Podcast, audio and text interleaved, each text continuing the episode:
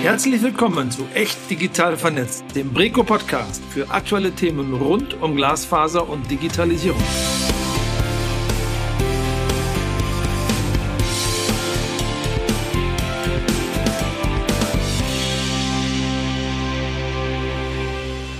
Hallo und herzlich willkommen zur fünften Folge von Echt Digital Vernetzt.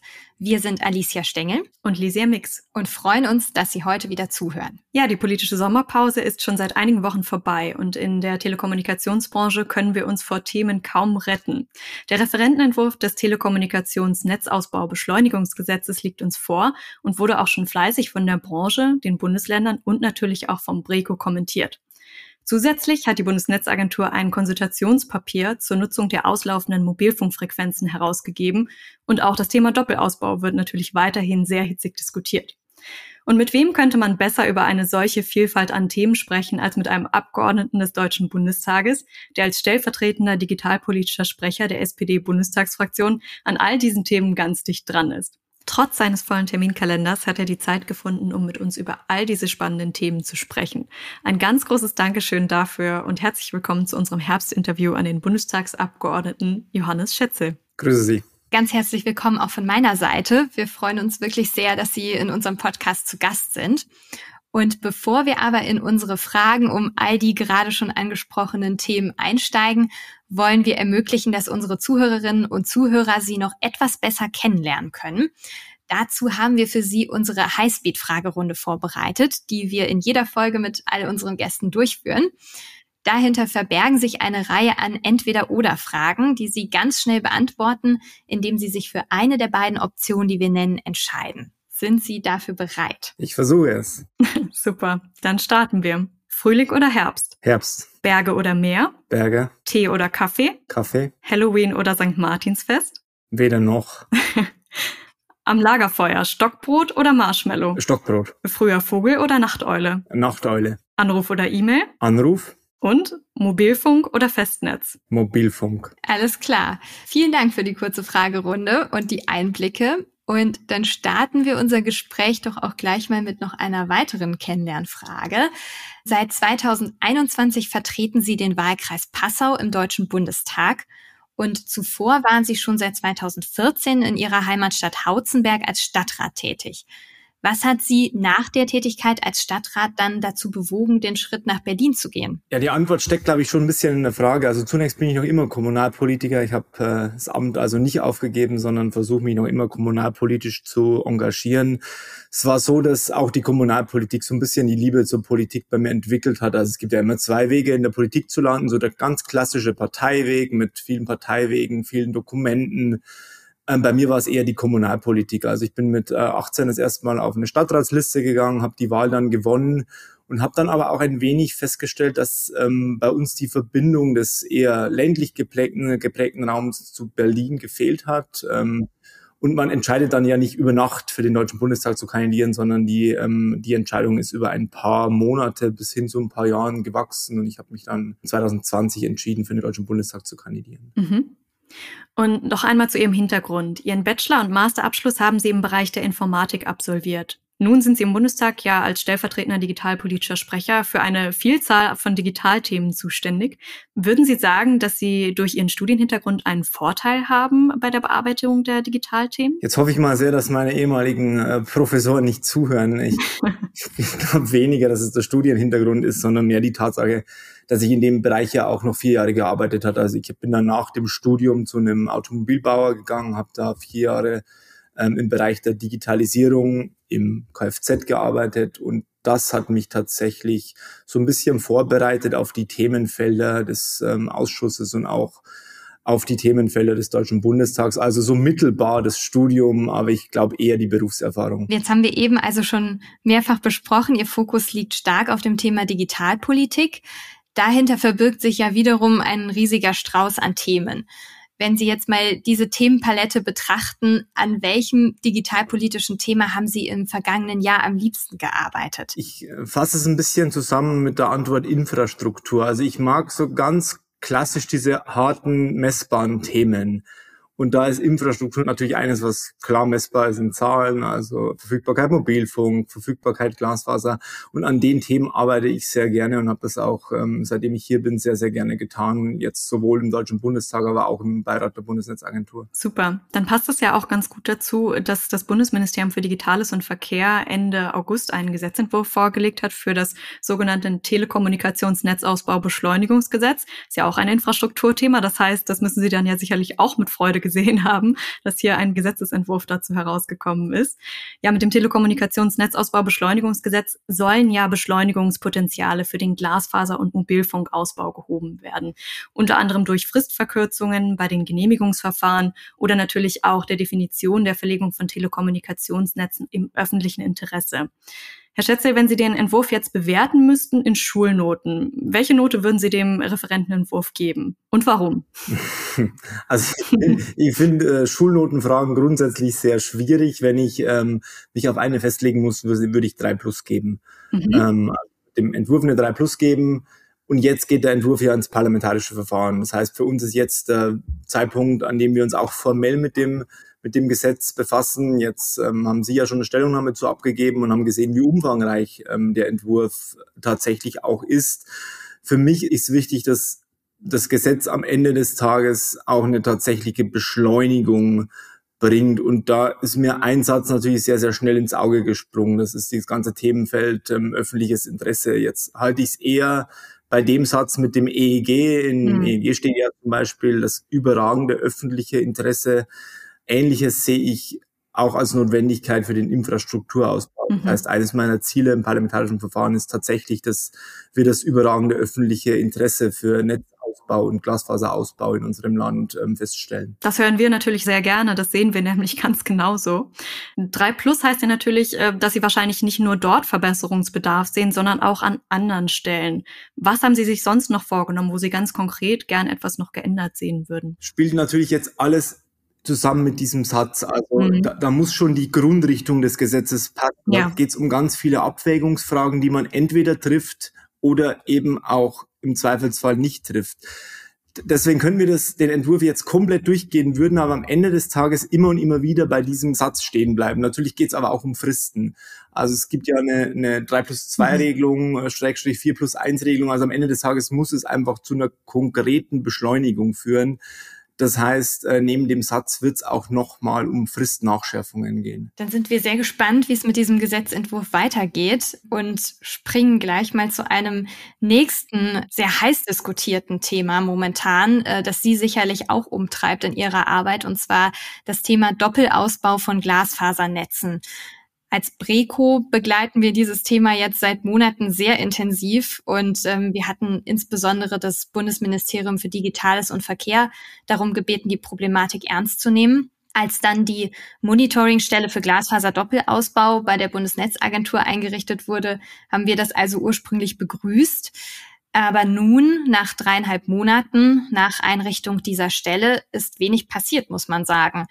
Noch liegt keine solide Auswertung der Fälle vor, ähm, lediglich eine Aufschlüsselung der gemeldeten Fälle auf die Bundesländer mit Stand Ende September jetzt knapp 300 hat bislang das Licht der Öffentlichkeit erblickt. Herr Schätze, wie ist Ihre Ansicht? Kann die Monitoringstelle aus Ihrer Sicht wirklich den gewünschten Beitrag zur Lösung des Problems leisten? Oder wird die Lösung des Problems so vielleicht doch nur auf die lange Bank geschoben? Also ich habe die Monitoringstelle begrüßt, ähnlich wie Sie, weil wir auch die Vielzahl an unterschiedlichen Argumenten und ähm, die Vielzahl an unterschiedlichen gemeldeten Fällen irgendwo bündeln mussten. Also ein grundsätzliches Ja zum Thema Monitoringstelle. Wenn Sie die Frage stellen, ob diese Stelle helfen kann, sage ich ja, das kann sie tatsächlich. Dafür muss sie aber zügig auswerten und muss vor allen Dingen auch zügig Schlüsse ziehen. Und das ist genau der Punkt, wofür ich mich einsetze. Jetzt komme ich ein bisschen zu meiner Berufserfahrung zurück, äh, aus der weiß ich, es kann auch schneller gehen. Ähm, das heißt, da gebe ich Ihnen einfach ein bisschen recht an dieser Stelle. Diese Monitoringstelle muss noch zügiger arbeiten, wenn sie das tut.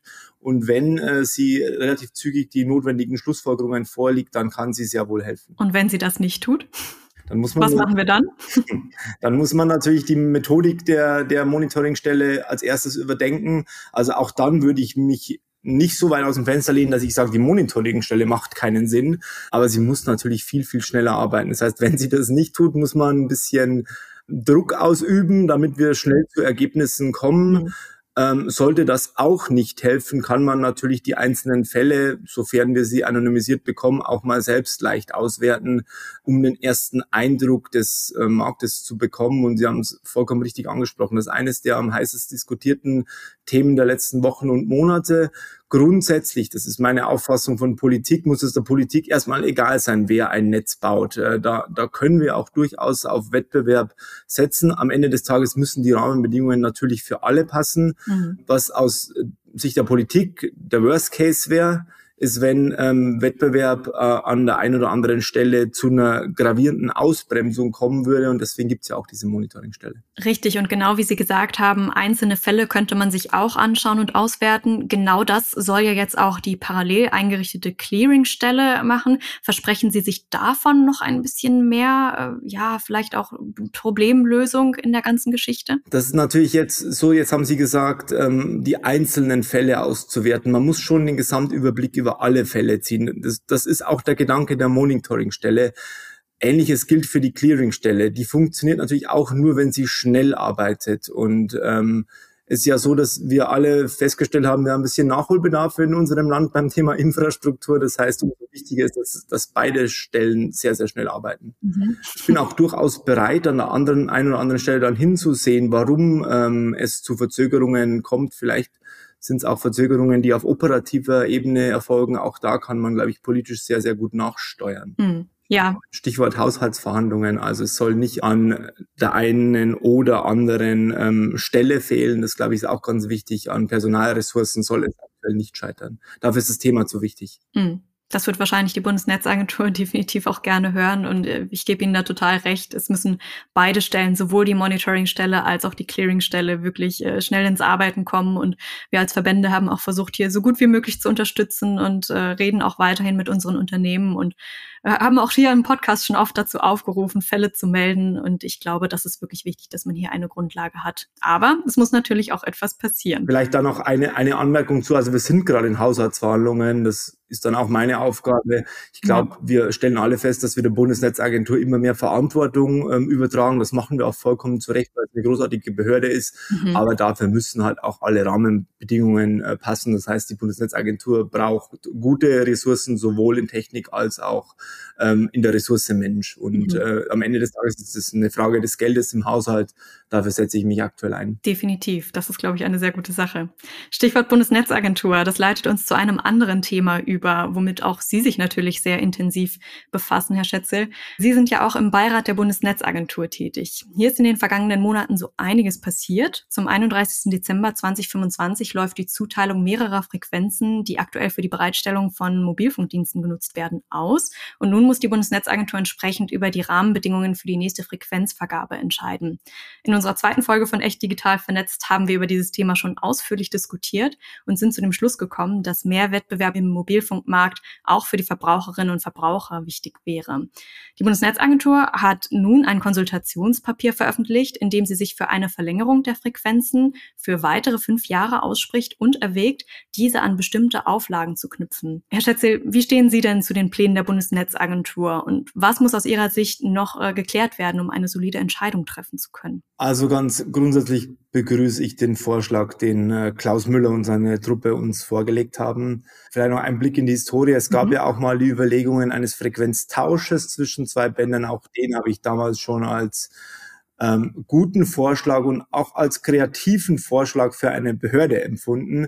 Mhm. Ähm, jetzt liegt der zweite Vorschlag auf dem Tisch. Ähm, ich werde mich dazu natürlich auch schriftlich äußern, habe das aber jetzt auch an der einen oder anderen Stelle bereits getan. Ich sehe aktuell ein wenig Nachbesserungsbedarf im Bereich der fünf Jahre.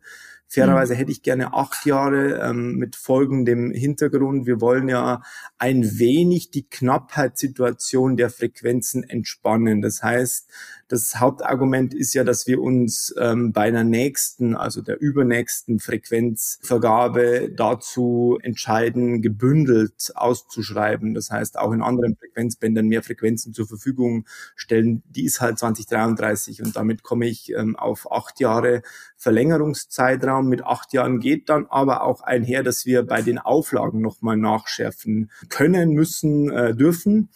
Und das werden wir ähm, so tun, zumindest mein Vorschlag, äh, dass die Verbraucherinnen und Verbraucher das wirklich merken. Mhm. Für mich sind ein paar Dinge entscheidend. Das erste ist, sind alle Straßen. Jetzt ist es so, dass im ersten Entwurf ja die Bundes-Staatsstraßen genannt sind. Ich habe so ein bisschen das Gefühl, auch als einer im ländlichen Raum, der viel äh, im Auto sitzt, mir ist es egal, auf welcher Straße ich fahre, wenn ich abbiege, weiter telefonieren können. Ähm, und das muss ich im Zweifelsfall in meinem eigenen Netz tun. Also bringt mir ja nichts, wenn äh, Netzbetreiber B ein Netz hat, ich aber bei Netzbetreiber A einen Vertrag habe. Ich will einfach telefonieren. Und ich glaube, das ist die Verantwortung der Politik, dass wir da den äh, Finger in die Wunde legen. Jede Straße, die es gibt, muss ein Mobilfunknetz haben. Ähm, und im Zweifelsfall auch so eins, dass ich als Beifahrer auch eine Videokonferenz abhalten kann. Also das ist eine Auflage, die wir uns genau anschauen müssen. Die zweite Auflage, jetzt äh, steht da ja so ein bisschen verklausuliert drin, 98 Prozent der Haushalte in dünn besiedelten Orten. Da bleibt noch immer eine Resterampe. Ich finde, auch die muss man betrachten. Ich hätte gerne 100 Prozent. Ja, das wäre natürlich wirklich sehr schön, wenn wir zu Rahmenbedingungen kommen, die dazu führen, dass die Verbraucherinnen und Verbraucher dann tatsächlich auch zeitnah einen Unterschied in der Nutzung der Mobilfunkdienste merken. Damit sind wir dann tatsächlich schon fast am Ende unseres Interviews angekommen. An der Stelle schon einmal vielen Dank für die vielen spannenden Einblicke und Ihre Einschätzung zu den aktuellsten Themen aus der Telekommunikationswelt. Zum Abschluss würden wir Ihnen gerne noch eine Frage stellen. Wie geht es denn diese Woche noch für Sie weiter? Welche Themen und Termine beschäftigen Sie diese Woche gerade besonders? In der Sitzungswoche, die immer ähnlich strukturiert ist, natürlich meine Ausschüsse. Das ist zum einen das Thema Ernährung und Landwirtschaft, aber auch der Digitalausschuss, der uns die Woche nochmal intensiv beschäftigen wird. Das war ja jetzt ein Abriss der Themen, die wir kurz besprochen haben, die im Detail natürlich immer sehr, sehr viel Zeit äh, in Anspruch nehmen. Das heißt, wir werden die Ausschusssitzung vorbereiten, ähm, werden uns da auch nochmal sehr, sehr intensiv mit dem Thema Frequenzvergabe beschäftigen. Ähm, wir werden uns die Woche auch noch beschäftigen mit der Kausalität ähm, chinesischer Anbieter im deutschen Mobilfunknetz. Und so wird dann eine volle Woche draus, die wir ähm, wie immer versuchen, bestmöglich äh, zu organisieren und auch thematisch zu bespielen. Und dann ähm, bleibt es wie immer spannend. Ja, das klingt wirklich nach einer vollen Woche mit sehr vielen aktuellen Themen. Dann noch einmal vielen Dank Ihnen, Herr Schätzel. Das Gespräch hat uns wirklich viel Spaß gemacht und dann eine erfolgreiche Sitzungswoche. Sehr gerne, vielen Dank. Und das heißt, das ist das Ende unseres Herbstinterviews und auch das Ende der fünften Folge von Echt Digital Vernetzt. Vielen Dank auch an Sie, liebe Zuhörerinnen und Zuhörer, dass Sie heute bei der Folge wieder dabei waren. Abonnieren Sie gerne unseren Podcast, um immer von neuen Folgen zu erfahren. Und zu unseren Themen und Gesprächen aus dem Podcast freuen wir uns natürlich auch wie immer über Feedback. Sie erreichen uns dazu per E-Mail unter info@echtdigitalvernetzt.de. Bis zur nächsten Folge. Wir freuen uns auf Sie. Das war Echt Digital Vernetzt, der Breco Podcast für alle aktuellen Themen rund um Glasfaser und Digitalisierung.